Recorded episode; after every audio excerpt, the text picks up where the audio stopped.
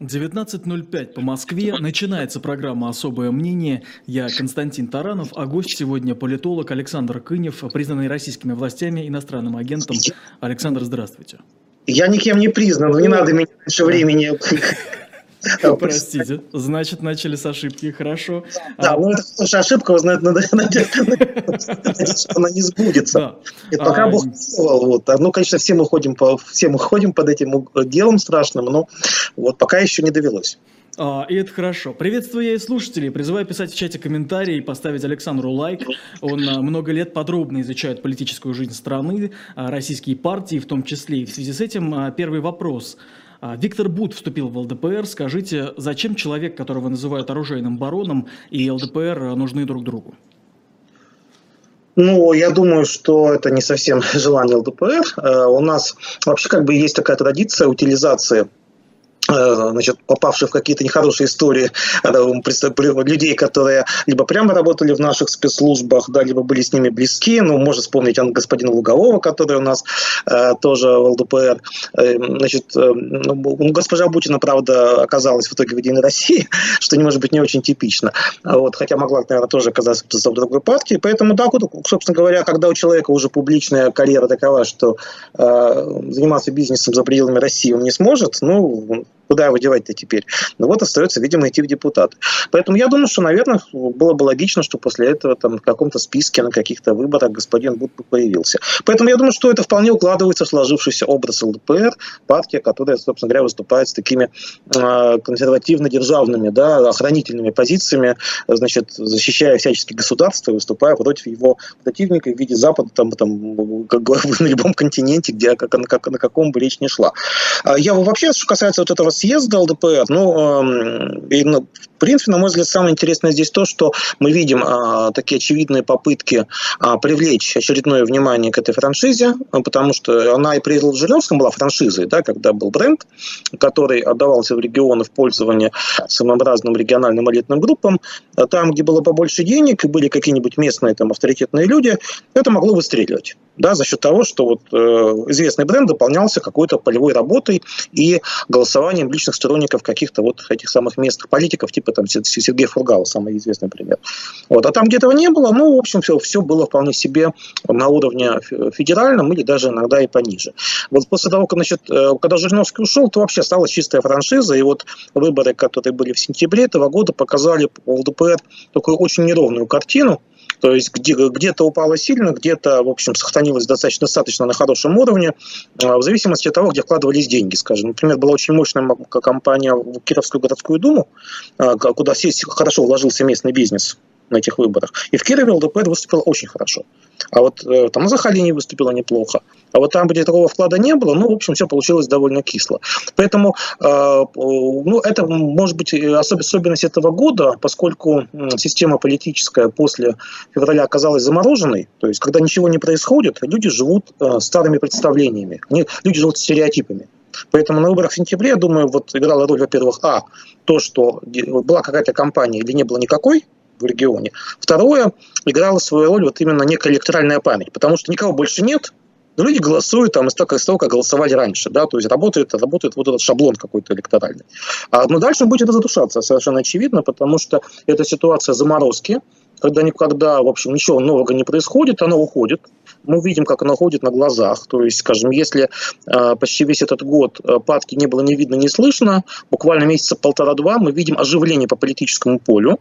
И я думаю, что вот эта реакция вот это самое оживление, э, соответственно, мы видим, как там на том же съезде ЛДПР оказались как там некоторые там известные технологи там что-то выступали, какие-то лекции читали там и так далее. Вот Бута к ним тут же, значит, туда направили, который сейчас э, находится на пике своей, как бы, информа скажем, информационного внимания прессы. А, плюс вот очередная инициатива там про 16 лет, значит, на выборах там и так далее. То есть, ну, то есть есть попытка каким-то образом пока проект держать, да, накачать, видимо, какие-то деньги под это дело выделены. А уж получится дальше, не получится, не знаю, посмотрим. Вот, э, кстати, могу сказать, что если посмотреть вот сентябрь, мы видим, что у нас что, какая сейчас картина по сентябрю месяцу. А, во-первых, явка везде упала, да, то есть, ну, мы, мы регионы такие экстремальные за скобками оставим. Вот если взять там, где был контроль, это в первую очередь городские советы, мы видим, что явка в этом году в сентябре была ниже, чем даже 5 лет назад. То есть это говорит о том, что когда явка там 14%, условно говоря, или 15%, да, в городской совет, а 75, 85% людей не пошло голосовать, ну, это, в общем, показатель. То есть компания была слабая, власть не сильно пыталась привлечь людей, боясь, что, в общем, лучше людей не трогать. Это помнишь, они еще не, не, не, не сделают хорошее. То есть электронное Но... голосование явку не поправило? А, ну, электронное голосование у нас, оно, оно, оно не всеобщее, оно было только в нескольких регионах. Угу просто я напомню, как бы в большинстве регионов его не было. Э, вот. То, то, что, то, что были там московские муниципальные выборы, ну, ну, Москва это отдельный кейс. Вот. Именно как-то за счет них явка повышалась. А там, где не было, там она и была низкая. Э, вот. Соответственно, вот, тогда я возвращаюсь как бы к своей мысли. Вот, э, соответственно, в таких условиях, когда явка была как бы низкая, то, то в результате мы увидели, что Единая Россия действительно в этом году там получила больше, чем в прошлом, где-то где на 15, на 20 процентов. Но получила, правда, э, в условиях э, явки радикально более низкой, чем была год назад на выборах в Госдуму. То есть качество, качество процента другое. Потому что одно дело получать там, процент, э, там, условно говоря, там, там те тоже половину от присутствующих 60%, а другое дело получать там, от 14%. Мы понимаем разницу, да, о чем идет речь. Вот, а, все, а, среди всех, а главное случилось между всеми остальными. Коммунисты потеряли почти половину, то есть, ну, грубо говоря, там, ну, вот Сахалинская там, областная дума, э, было коммунистов 28% в прошлом году на Сахалине, стало 14%. То есть, два раза она упала. И, а вот дальше, вот три, три оставшиеся партии, ЛДПР, Справедливая Россия, Новые люди, в среднем, если брать вот по стране, ну, как бы, э, примерно где-то вот стали очень близки. То есть там не совсем небольшие отрывы. То есть где-то где новые люди выше, значит, э, там, где-то э, сэры выше там, и так далее. Они вот в тесной группе, между ними очень довольно жесткая конкуренция. И вот мы видим сейчас, что вот как раз именно по этой, по этой нише пошло оживление. Вот, буквально последние там пару месяцев, вот, вот мне кажется, есть такая некая гонка вот у новых людей там с ЛДПР, когда они, скажем, новые люди что-то, например предлагают какую-нибудь там э, налоговая, налог, значит, какие, какие-нибудь льготы для бизнеса или предлагает там какую-нибудь амнистию, и ЛДПР тут же практически там через несколько там дней предлагает что-то похожее. Вот я думаю, что вот у них вот такая попытка э, конкурировать вот за голоса а, тех, кто э, разочарован властью, но ну и разочарован коммунистами, которые э, в этой ситуации оказались э, слишком для многих партий реванша. Я думаю, вот это все, все, все сейчас оживает. Мы видим, как это оживает, то есть вот все с ЛДПР, вот новые люди, практически каждую неделю какие-то сейчас появляются новости. А, видим, как отдельные коммунисты стали дистанцироваться от слишком сильной поддержки э, мобилизации и вот стали активно пиарить помощь э, тех, кого незаконно мобилизовали, что является некоторым отходом от такого канона агрессивного да, для коммунистов. Мы видим, как прошел, активизируются патриоты. Вот только что прошел какой очередной конгресс патриотов в Новосибирске с участием Дугина, Малафеева и так далее. То есть несколько месяцев не происходило вообще почти ничего, была полная тишь да гладь, политическое кладбище. Мы видим, что потихонечку все это начинает оживать, то есть, видимо, анабиоз заканчивается, и, соответственно, вот и в рамках этого окончания анабиоза, я думаю, надо рассматривать и появление БУТа в ЛДПР, и вот эту инициативу там про 16 лет, которую они предложили. Э, вот. Так что, в общем, я думаю, что в этом смысле э, нам будет о чем поговорить, я думаю, в начале следующего года. Я отдельно хочу сказать про вот эти 16 лет, потому что... Ой, а можно чуть-чуть позже к этому? Да, еще, да, еще ну, у меня небольшой вопрос про работу. Отмечу, да, чтобы это не забыть. Мы да. к 16 годам перейдем чуть-чуть позже. Да. А насчет Бута, у меня сложилось ощущение, что его прям буквально тащат. То есть сам он говорит, что баллотироваться не будет, а, тем не менее в руководстве партии говорят, что это как бы пока, намекая на то, что, ну, суть по всему, намекая а, на то, что он пойдет баллотироваться. Насколько это нормально вот так тащить людей и эффективно ли это вообще способ? Это помогает потом? Э, как, как говорит опыт, э, когда человек сам не хочет, и нет внутреннего стимула и желания чем-то заниматься, как правило, ничего из этого не получается. То есть э, оптимальное, оптимальное сочетание, когда есть личные амбиции, плюс некоторая инициативная поддержка. Угу. Вот тогда обычно, да, тогда, тогда сейчас это сопровождается успехом. Если человек сам не хочет, а его тянут, ну, скорее всего, ничего из этого приличного толком не получится. Вопрос, хочет ли лично это Бут. Он никогда в жизни не занимался политикой. А, то, что я посмотрел интервью, но, собственно говоря, там, по-моему, идти, идти с людям особо, э, особенно не с чем. вот, поэтому э, пока я не вижу там потенциала никакого. Угу. А, скажите, вот он, когда говорил о партии, он поблагодарил Жириновского за то, что тут много сделал, чтобы его освободить. А, вот сейчас э, связь с партией ЛДПР это скорее плюс в данном, ну, ну в смысле, это будет, это имеет какие-то альтерна, какое-то будущее? Ну, я, я, в принципе, об этом уже сказал, да, то есть есть узнаваемый бренд. То есть, то есть и даже, а, даже то, что его нет, ну, это все равно бренд. Да, при прочих равных узнаваемый бренд, в принципе, плюс. Вопрос в том, чем, чем его наполнять. И вот в этом году там, где его наполняли местные бизнесмены, активные компании, там люди голосовали. И там компании шли совершенно локальные. То есть там э, по принципу каких-то малых дел. То есть как у нас проходят выборы в регионах. Идет кандидат, занимается тем, что там ремонтирует скамейки, значит, там помогает каким-нибудь пенсионерам, многодетным, что-то еще. А низкая явка – это а, когда вы а, собираете, собираете свою поддержку из маленьких каких-то групп локальных. Но этого хватает, потому что явка-то, в общем, низкая. А вот когда дело дойдет до большой компании, и, и тогда уже действительно нельзя будет ехать на старом багаже, вот тогда это уже, это уже окажется, в общем, не очень хорошим сценарием, поскольку если есть некое, не, не, нечто мобилизующее на гораздо более какие-то высокие вещи, то есть если, если скажем, есть какая-то некая новая надежда, вот новая надежда будет побеждать вот эти маленькие дела с каким-то локальным подкупом. Но, но для этого должна быть какая-то большая федеральная компания, должна быть какая-то федеральная история. Пока ее нет. Если она появится, она, конечно, ЛДПР убьет. Но если ничего не будет, если будет э, кладбище, э, как сейчас, политическое, то э, будут те же, те, те, те же, что есть. Вот, в принципе, э, могу сказать, что в целом, в целом пока, то есть, то есть вот ситуация, когда там новые люди, ЛДПР, справедливая Россия, находится примерно сейчас, на мой взгляд, примерно в одинаковой весовой категории, по большому счету. Вы, вы сказали следующее. ЛДПР умрет. Ну, один из вариантов, да?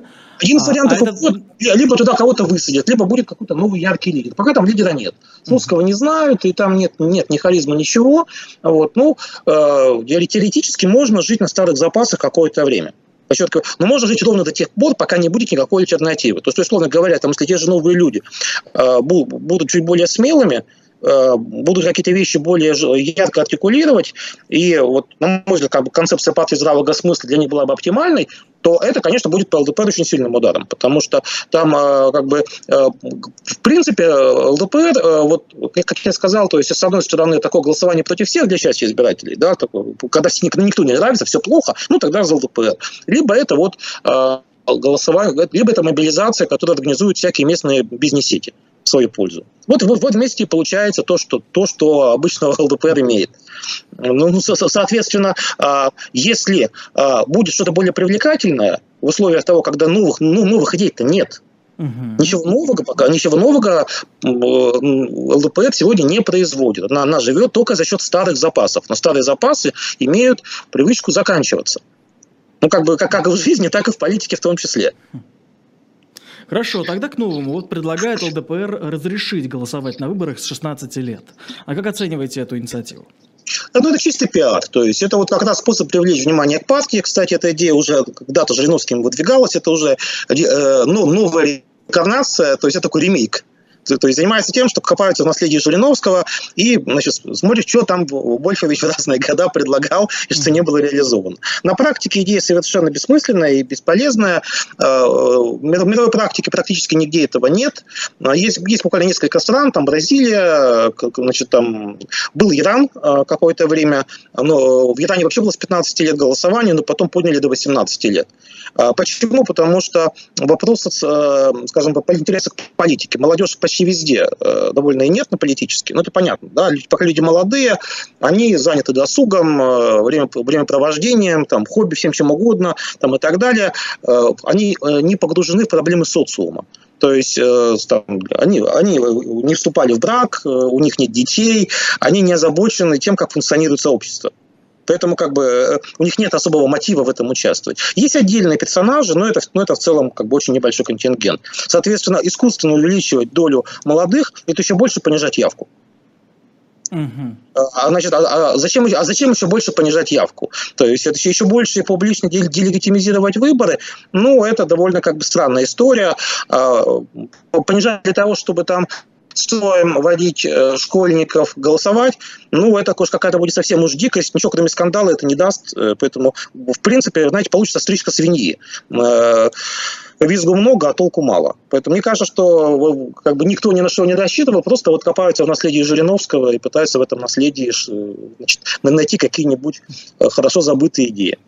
Смотрите, вы называете происходящее оживлением а, в свете выборов грядущих. А вы уверены, что они состоятся? Не будет ли логично сейчас их перенести, объявить какое-нибудь положение и так далее? А, значит, пока никто ничего не знает. В том смысле, что все меняется слишком быстро, и концепция меняется на ходу. Э, скажем, э, в этом году выборы прошли, во-первых, потому что регионы были довольно безопасные да, для власти, там было нечем рисковать. Во-вторых, э, сам факт переноса или отмены будет восприниматься как слабость, как признак того, что в системе что-то не так. И в целом надо сказать, что для власти крайне важно, психологически важно сохранять статус-кво.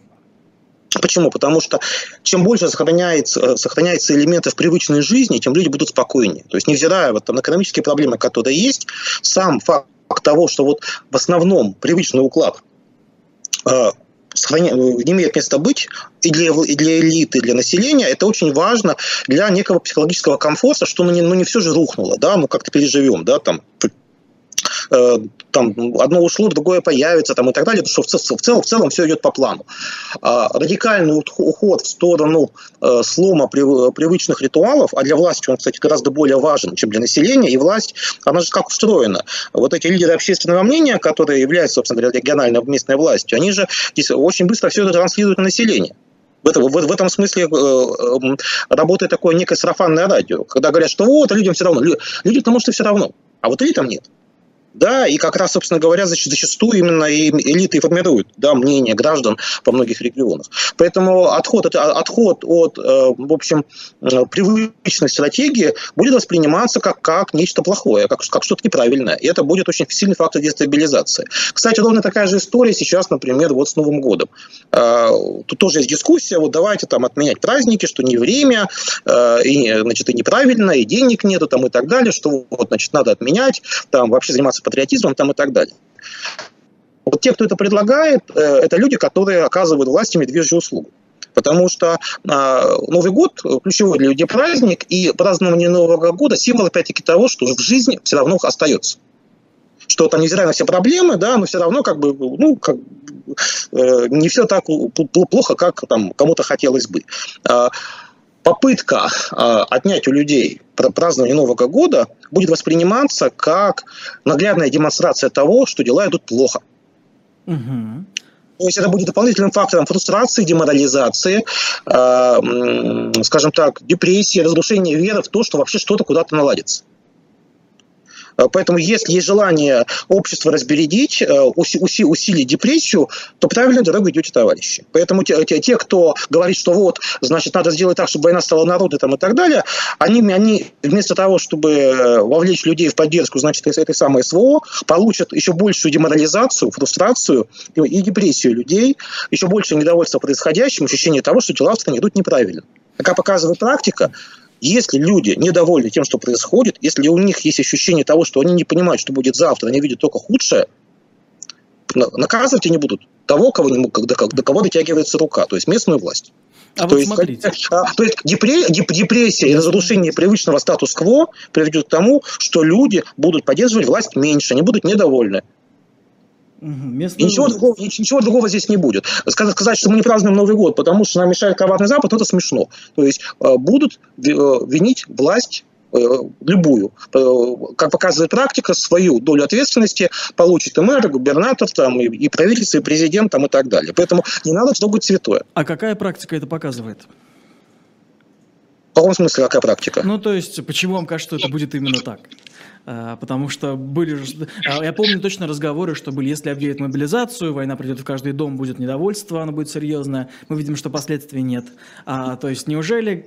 Почему вам кажется, ну, что да, граница ну, вот здесь, ну, на Новом ну, году? Ну что же значит нет последствий? Здрасте. Ну вы говорите вещи, которые ну, не соответствуют действительности. Есть социология, да, как, которая показывает, что уровень депрессии и тревожности вырос в разы, да, там, э, ну, значит, до, до пиковых там 60-70%, потом упал, но все равно высокий остается, больше половины. И он падает, и он а, будет падать.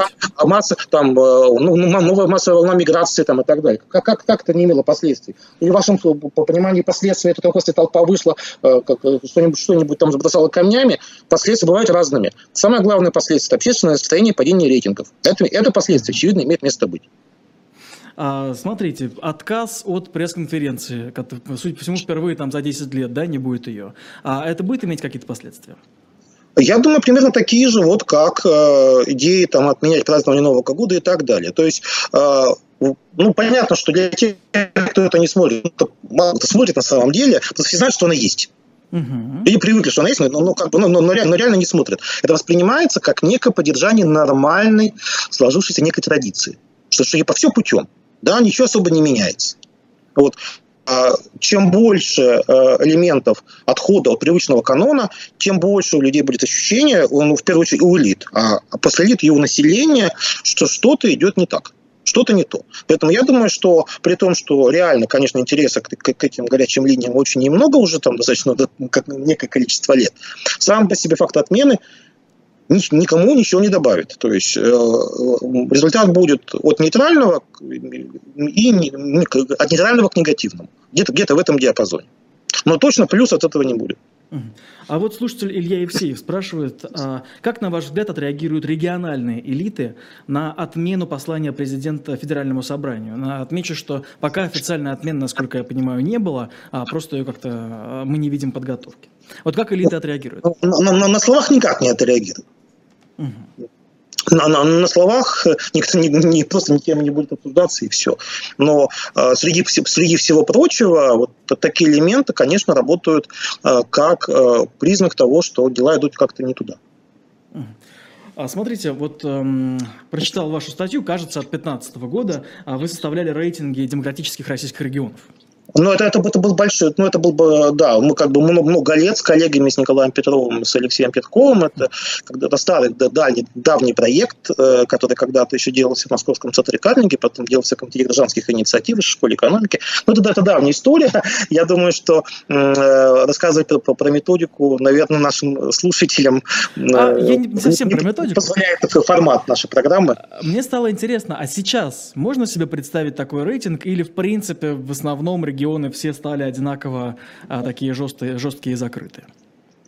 Ну, в целом, а, если говорить о том, что менялось в нашей региональной политике за последние 20 лет, Конечно, этот тренд на всеобщую унификацию и унитаризацию, он э, нивелирует различия. То есть, скажем, э, когда речь шла там до 90-е годы, действительно у нас были, скажем, какие-то совсем жесткие автократии региональные, там типа там Башкортостана при Рахимове, допустим, да, или Калмыкии там и так далее. Да и Москва при Лужкове не была совсем образцом демократии, я бы так сказал. В Москве не было выборов районных советов до 97 -го года никаких, а потом они избирались в таком кастрированном виде и так далее. Но были регионы очень демократические, где были устоявшиеся там э, довольно сильно региональные партийные системы, сильные СМИ, сильная МСУ, там, Карелия, там, допустим, там, Иркутская область, Пермский край там, и так далее, Красноярский край. То есть в этом смысле амплитуда колебаний была очень высокой по стране.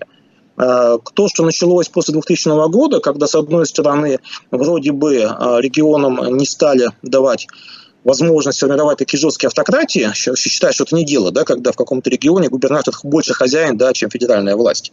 И в этом смысле э, там ситуация стала лучше.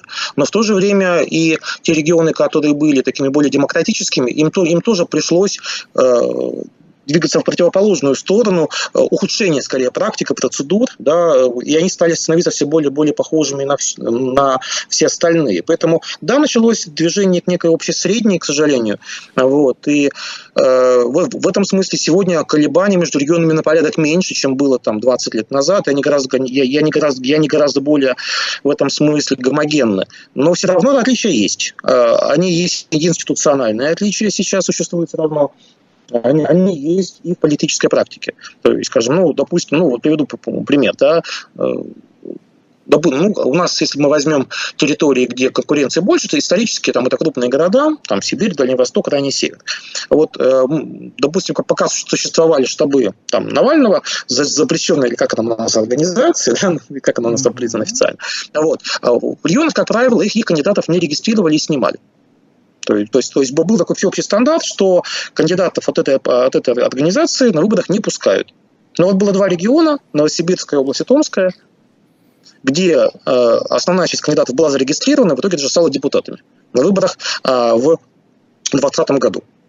О чем это говорит? Это говорит, это, это, ну, на, мой, на мой взгляд, это вполне себе показательный индикатор, что в этих регионах конкуренция ситуация там была лучше, там и так далее. У нас есть регионы, э, где, э, скажем, можно там получить э, и штраф, и, в общем, арест, и все что угодно за довольно, за довольно беззубое высказывание в социальных сетях, на которые в Москве никто не обратит внимания. То есть, допустим, когда, когда что-нибудь там говоришь или комментируешь, допустим, с Кубани, да, там с ужасом пишут, да, да вы что, да вас это посадят и мотают, потому что они привыкли, что вот у них совершенно другой стандарт, шаблон там, приемлемой критики, например, там, и так далее. В этом смысле, конечно, ситуация, она отличается и институционально, и на, и на практике. То есть по количеству дел, по, которые мы можем э, фиксировать в отношении, скажем, политических статей по регионам, разница ситуация очень сильно отличается. И по допуску на выборы ситуация отличается, и по тому, насколько сильные региональные парламенты в регионах, она отличается. Да? То есть там где-то они полностью профессиональные, более сильные, где, где-то, скажем, э, фактически они все работают почти на общественных началах, и там буквально там 2-3 человека только на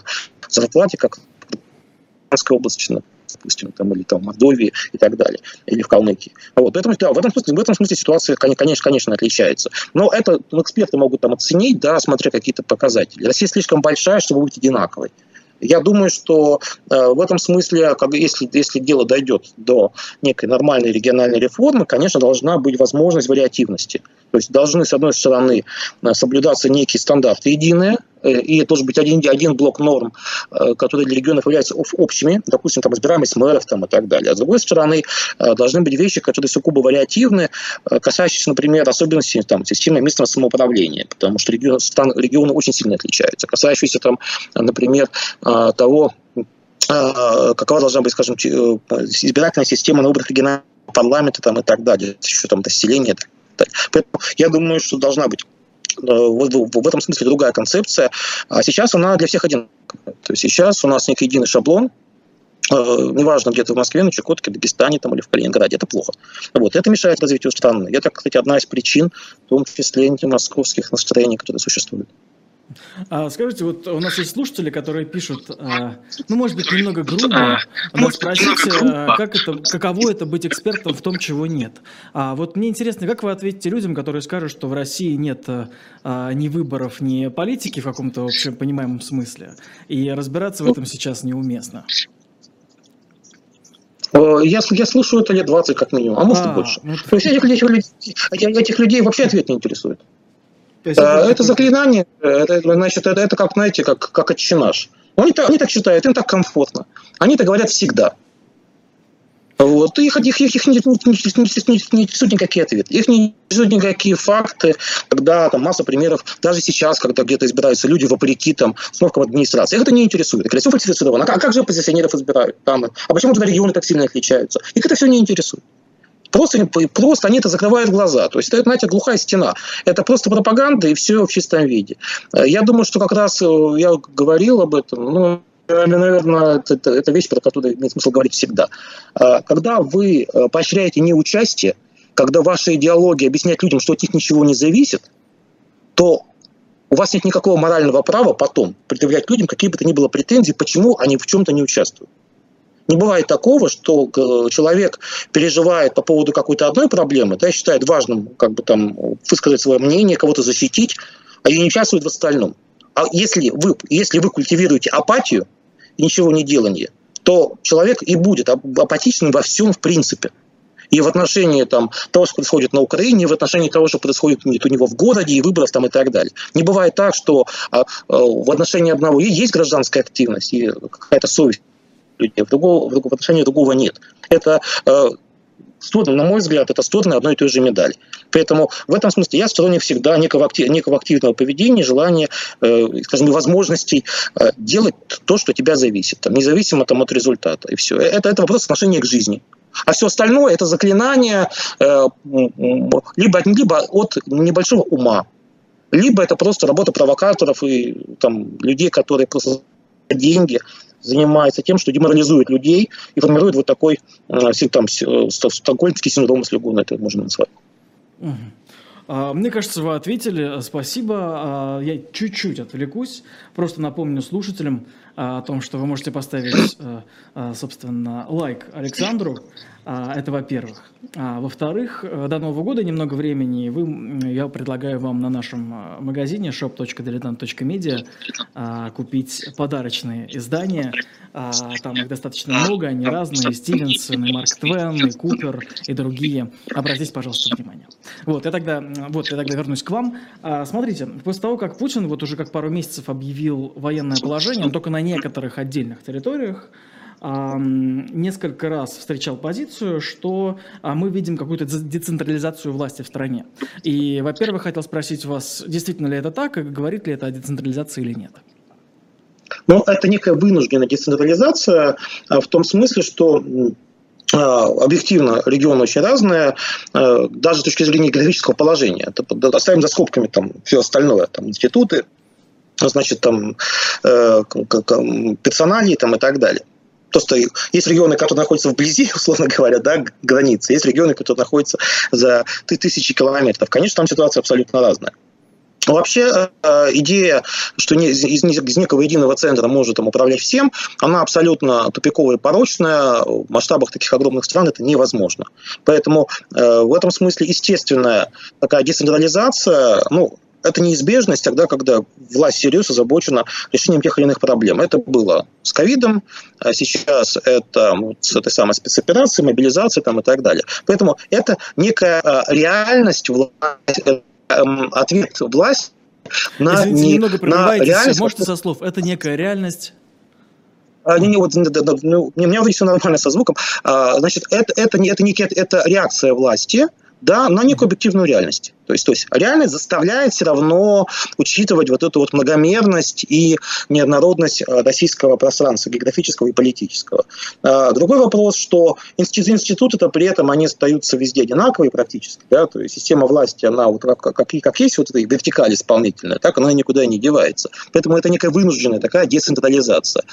А, в принципе, это как бы хороший знак. Это, это как раз говорит о том, что, в общем, э, все равно э, вот это разнообразие, оно, оно имеет место быть, и власть все равно вынуждена с ним считаться, но считается она, она пытается с ним считаться в режиме ручного управления, по большому счету. Вот. А, я думаю, что, конечно, на следующем этапе мы, мы перейдем к тому, что, возможно, это, э, это повлияет в дальнейшем на изменение политических правил, о чем я уже говорил сегодня. Вот. Но сейчас сам, сам по себе это факт, на мой взгляд, позитивный, потому что ну, в, в, в масштабе такой страны это невозможно. Но это не федерализм. То есть то, что мы наблюдаем сейчас, это децентрализация и федерализм – это не одно и то же. Потому что федерализм – это речь о неких э, правах, которые э, у вас отнять никто не может. Это разделение властей не только по, не только по горизонтали, но и по вертикали. Нет, сейчас у нас реальный федерализм. То есть э, вам, вам сегодня дали полномочия э, чем-то распорядиться, завтра их отняли там, и так далее. Это, это вещь ситуативная на сегодняшний день. А смотрите, вы, вы говорите, что у этого могут быть да, позитивные да, последствия.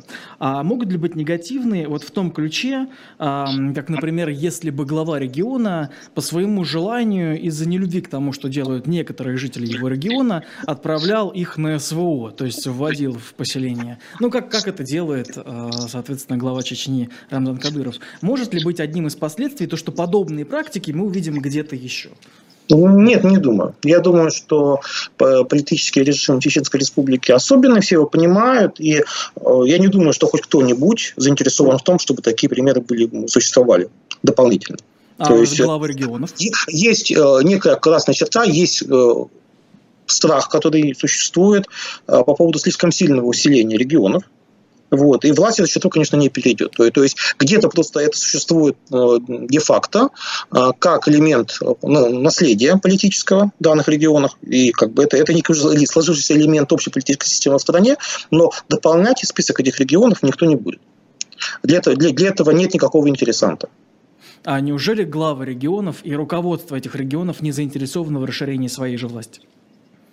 Но дело в том, что на сегодняшний день а, основная часть руководителей наших регионов – это менеджеры, которые это занимают свои должности довольно краткий период. Э, собственно, региональные элиты, они представляют в очень небольшом количестве случаев. То есть две трети глав регионов сегодня это варяги. Редкий глава региона работает там более одного срока. Поэтому у него нет мотива представлять как, какую бы то ни было элиту, он представляет сам себя и делает федеральную политическую карьеру.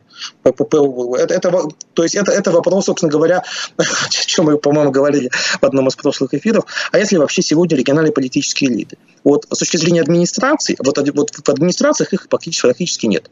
То есть есть, есть отдельные регионы, отдельные, которые в силу разных особенностей, там, истории, этнического состава, там, как бы экономической роли, сохраняют существенную, как бы, существенную роль и влияние. Там, Москва, Татарстан, там, Чеченская республика и так далее. Но среднероссийский регион э, имеет региональную элиту, которая является сугубо технократической, часто ротируемой, то есть э, губернатор, заместители губернатора меняются еще, еще, еще чаще, чем сами губернаторы там, и так далее. Э, доминируют в составе губернаторов варяги. Многие заместители губернаторов тоже варяги. Там есть такие вообще бродячие менеджеры. Там есть, есть замы губернаторов, которые по 4-5 по регионов сменили там в разных администрациях mm-hmm. там, и так далее. Их постоянно командируют. Поэтому, естественно, они никакие региональные элиты не представляют. То есть они, а, они, они чистые такие солдаты системы. Поэтому у них нет такого мотива. Смотрите, вот когда была активная фаза частичной, как говорят, власти мобилизации, мы видели много записей, где стоят солдаты и говорят, «А, вот смотрите, что нам прислали, да, жалуются. И в большинстве случаев они упоминали глав своих регионов. Это не говорит ли о неком росте влияния этих глав регионов или, может быть, хотя бы а, какого-то повышения их значимости в глазах жителей своих регионов?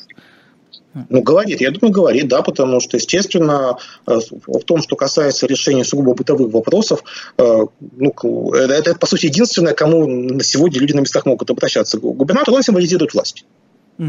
То есть независимо от того, как распределены полномочия, люди не в курсе, там, э, кто как кем назначается, там, заместителей, кого-то еще, но они понимают, что вот есть самый главный начальник на территории, он в ответе за все.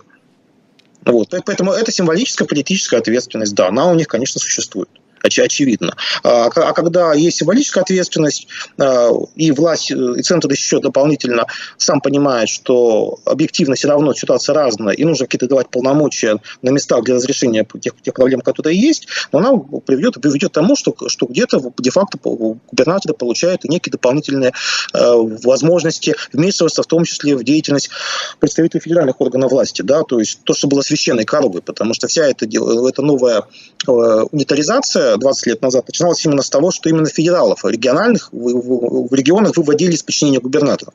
То есть это уже все начиналось 20 лет назад. Это первое, что у них отняли. Когда там местных силовиков, там представителей всевозможных там надзоров и так далее выводили из подчинения и подчиняли напрямую Москве.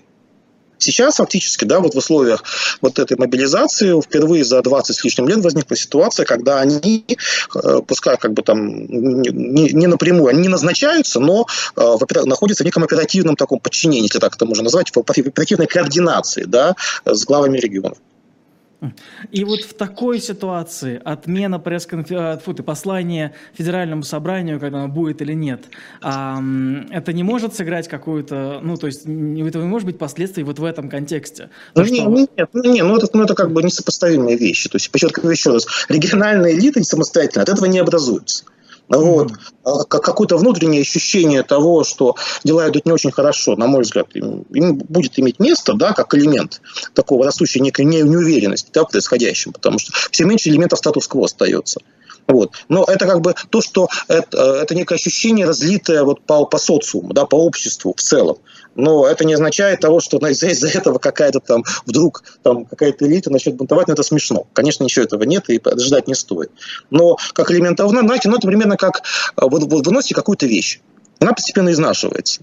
Потом вот у вас там, там одна там дырка появилась, потом вторая дырка, потом третья дырка там и так далее. Вот эта история э, с появлением вот этих новых дырок. Да? Вопрос в том, что когда, э, если все это будет интенсивно изнашиваться, никто это не будет чинить, и у вас не будет нового платья, в какой-то момент э, вы можете оказаться в рванье. А есть ли тогда что-то, из-за чего региональная элита, правда, будет, ну, как вы сказали, бунтовать? Нет, подсчетку счет. Сейчас их нет, еще раз подсчетку счет. Сейчас некому бунтовать, потому что региональных элит в том понимании, какие они были 20 лет назад, сегодня не существует. Нет предмета для бунта. Элиты появятся потом, на следующем этапе, когда будут меняться правила политической жизни, когда э, изменится правила формирования самих администраций, то есть когда появится некая точка для кристаллизации. Это будет не до перемен на федеральном уровне, а после их. То есть тогда в таком случае мы... Сейчас, сейчас ничего этого ждать не стоит, сейчас ничего этого не будет. Угу. А просто очень часто, когда слушаешь политиков, они говорят, ну, надо ждать раскола элит. Ну, не впрямую, но это имеется в виду. Э, значит, ну, я, я думаю, что они все, все говорят про федеральные элиты, а не про региональные. Э, э, некая, некая новая регионализация будет только на следующем этапе. Она не будет причиной федеральных перемен. И не может и быть, потому что нет субъекта. Только на следующем этапе, когда в условиях, скажем, их изменившихся правил, когда вот э, уровень централизации будет неизбежно падать, то есть если федеральная власть ослабеет сама по себе внутри, то по причине там, смены персоналей, по причине распределения функций между ними, это будет означать того, что сама система становится менее жесткой. Для того, чтобы в регионах началась новая кристаллизация элит, система должна стать менее жесткой, должны поменяться некие ее правила, и вот тогда может появиться некий зазор, некое ощущение воздуха. И вот когда оно появится, вот тогда начнется эта новая кристаллизация. Где начнется вопрос? Потому что где-то, может быть, в каких-то регионах в администрации, где-то в заксобрании, где-то еще. Но она не возникнет раньше. То есть, а, а, чтобы пустота заполнилась, вначале должна появиться эта самая пустота. Пока этой пустоты нет. Как по-вашему, где она может появиться? Где, если бы вы делали прогноз, где бы вы ее ждали? Я воздержусь пока от этого. Это, это, это, все, это все слишком субъективно и ситуативно. Угу. Это, это, это, это не вопрос неизбежности, а это вопрос сочетания э, ряда случайных факторов. А ну, я... Где-то они будут окладываться на какие-то исторические вещи, где-то нет. Но вся история говорит о том, что все зависит от людей. А... Их личных ошибок. От чего? И их личных ошибок в том числе. Ну, то есть, да, в данном случае Лебедь. Ясно, тогда я чуть-чуть верну э, нас к непосредственно уже вашей такой ежедневной деятельности. А вот выборы, которым, ну, из-за которых мы, судя по всему, видим, да, вот эти вот нынешние оживления э, жизни политической. А вы от них чего ждете, что вам интересно? Ну, ну знаете, как бы что-то ждут дети. Они ждут подарков на Новый год и Дед Мороза. Э, ну, мне кажется, в том числе, да. Мне кажется, эксперты, особенно в современных условиях, мало что ждут они смотрят, анализируют и вообще как бы пытаются сформулировать э, варианты развития событий. Вот. Вмешивать в это личные ожидания всегда очень плохо. Потому что очень большой соблазн э, возникает заменить э, реальность на благие пожелания того, что тебе хочется. Вот, я могу сказать, что вот то, что я вижу и считаю там последние месяцы, я, к сожалению, зачастую, вот, очень часто вместо аналитики и прогнозов вижу просто набор благих пожеланий.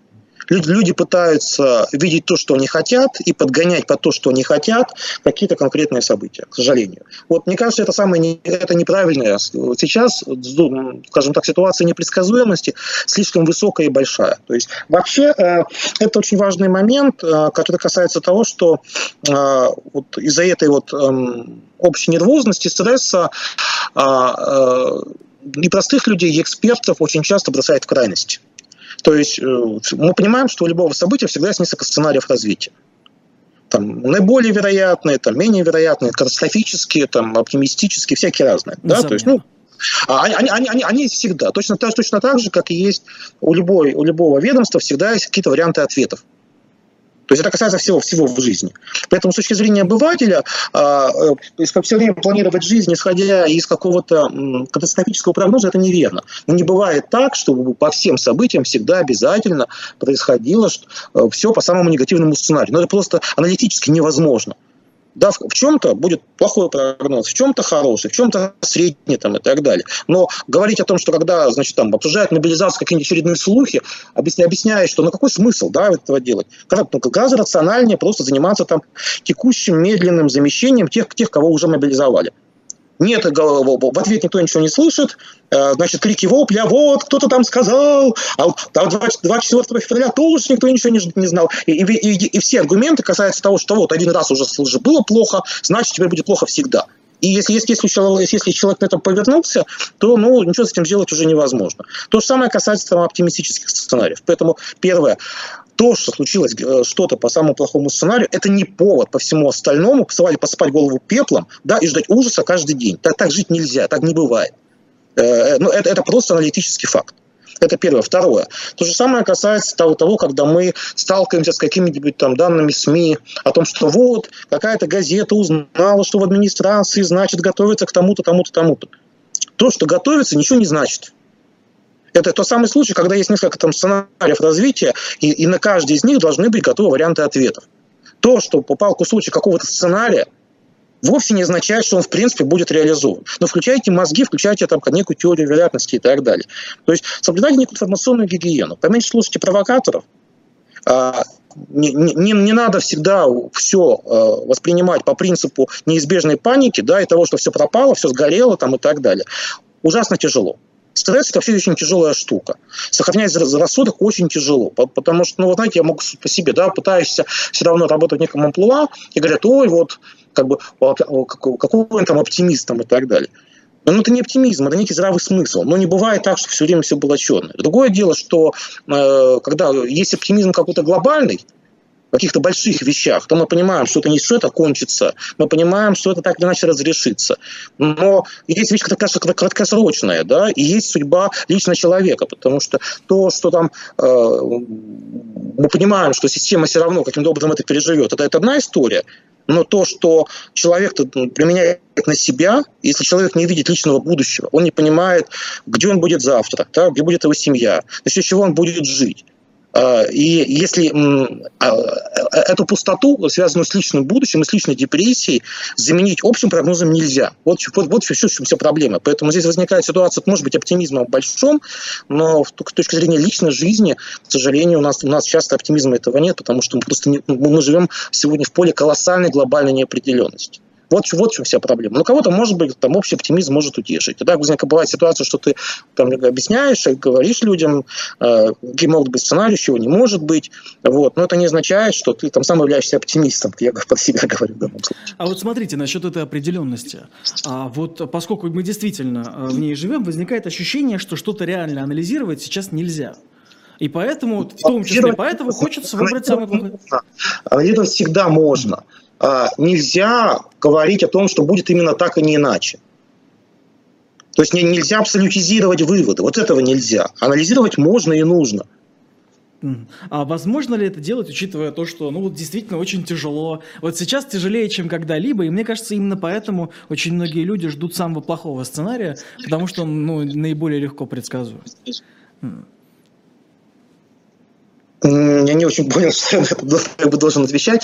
Я думаю, что э, самый плохой сценарий, мне, мне кажется, все-таки немножко в сторону отошел, потому что еще три месяца назад у нас э, было огромное количество там, публикаций, постов там, с обсуждением, вот как выживать там, при атомном ударе там, и так далее. Вот сейчас, сейчас как-то эта волна ушла. То есть у меня такое ощущение, что, видимо, пытаясь э, в неком торге кого-то напугать снаружи, э, э, свое население испугали больше, чем, чем кого бы то ни было еще. Это стало, э, это, это стало одним из элементов массовой паники, фрустрации и депрессии. Видимо, видимо поняв, что, что, что, что население пугается от этого больше, чем какие-то партнеры, которые как раз не испугались за рубежом, вот, привело к тому, что, слава тебе Господи, там э, пару месяцев эта тема уже ушла. И я, я вообще ее не вижу. То есть никто, не, никто уже старается не упоминать там, ни про это там, там тактический ядерный, ядерный удар или что-то там еще. Все, нет этой темы сегодня. Славьте Господи. Поэтому ну, вот, один, вот один плохой сценарий потихонечку взял и в нашем горизонте э, исчез потихонечку информационно. Поэтому э, вопрос как бы, э, все зависит от э, подверженности панике, от общей депрессии. То есть, когда происходит что-то плохое, люди в другом склонны видеть что-то плохое там, и так далее. Плюс, конечно, ну, это же мы же условия мы находимся, это информационная война, да, она ведется с разных сторон.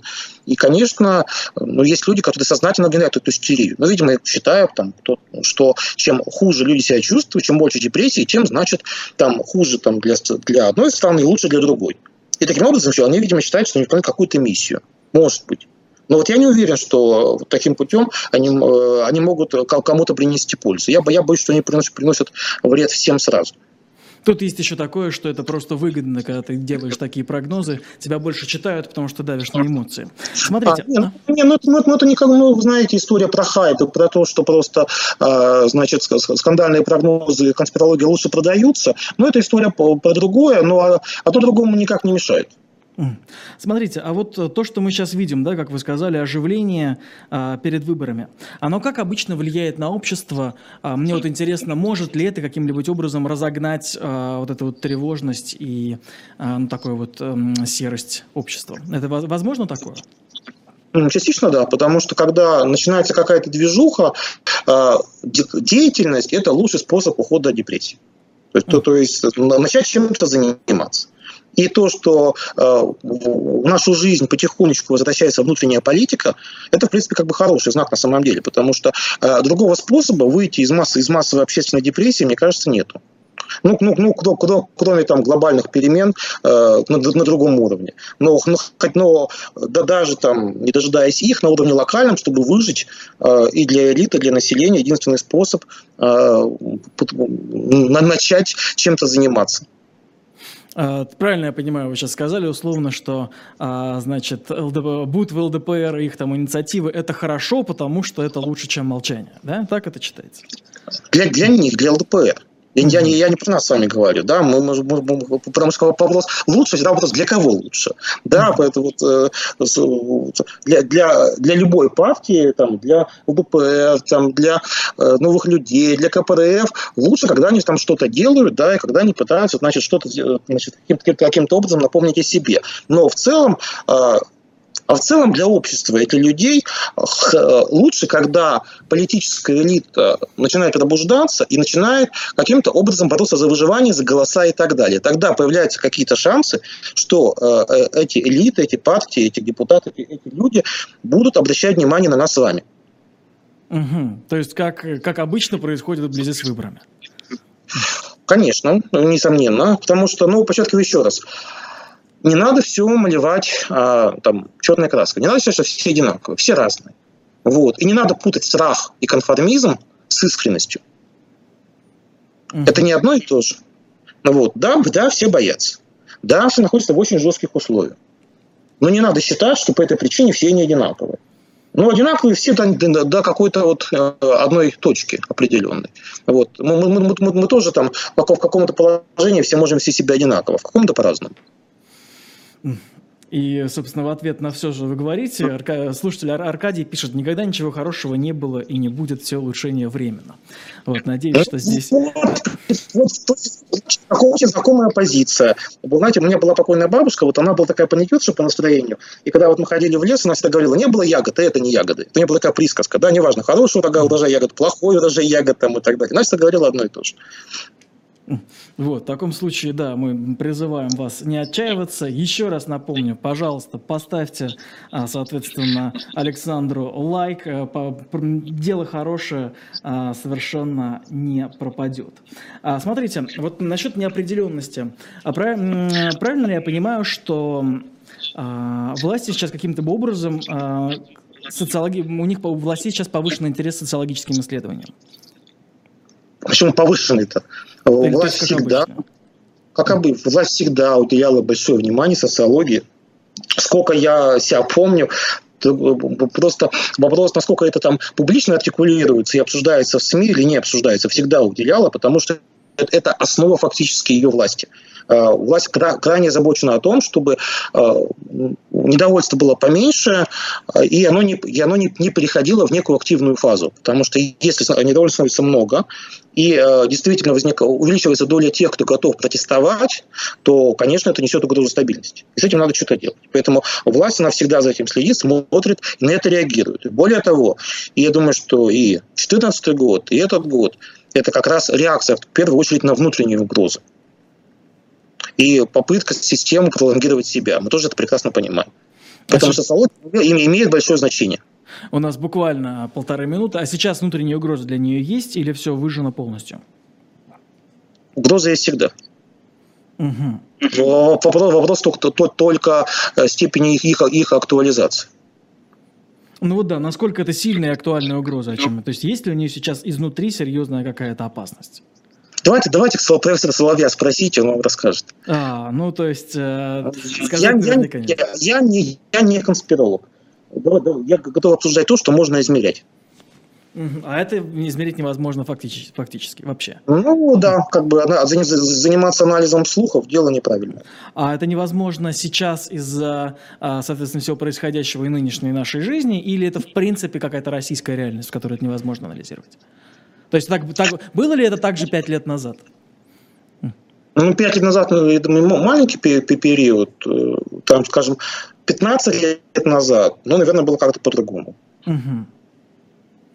То есть проблема, да, и в том, что вы не готовы анализировать. Это, это, это, это особенность политического режима. Э, это, это, это особенность автократии. Это особенность ситуации, когда очень плохо работает рейтинговая социология. Это, это особенность системы с цензурой и с всевозможными политическими табу там, да, на высказывание своего мнения и так далее. Мы что это все прекрасно понимаем. Поэтому вообще поддержка власти в авторитарных режимах – это очень часто поддержка безальтернативности. Это не рейтинг, да, это не обожание, да, это не опора.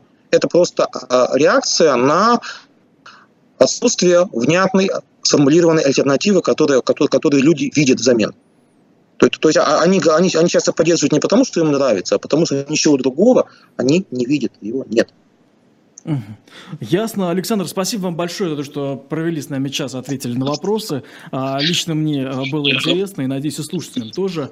Да, всего хорошего. Сначала прощаюсь с вами. Да, напомню, был Александр Кинев, э, Кинев, политолог. Да. да все. До свидания. Не мог не ошибиться да, в конце. И, и, пока не иностранный агент. Да, и, естественно, не иностранный агент. Это все моя личная ошибка. Обращаюсь со, со зрителями. Напоминаю о том, чтобы уже через несколько минут у нас будет программа Money Talks о том, как э, поднялись Арабские Эмираты. А после уже в 9 программа «Статус». Я думаю, что э, вы о ней все знаете. Всем всего хорошего. До свидания.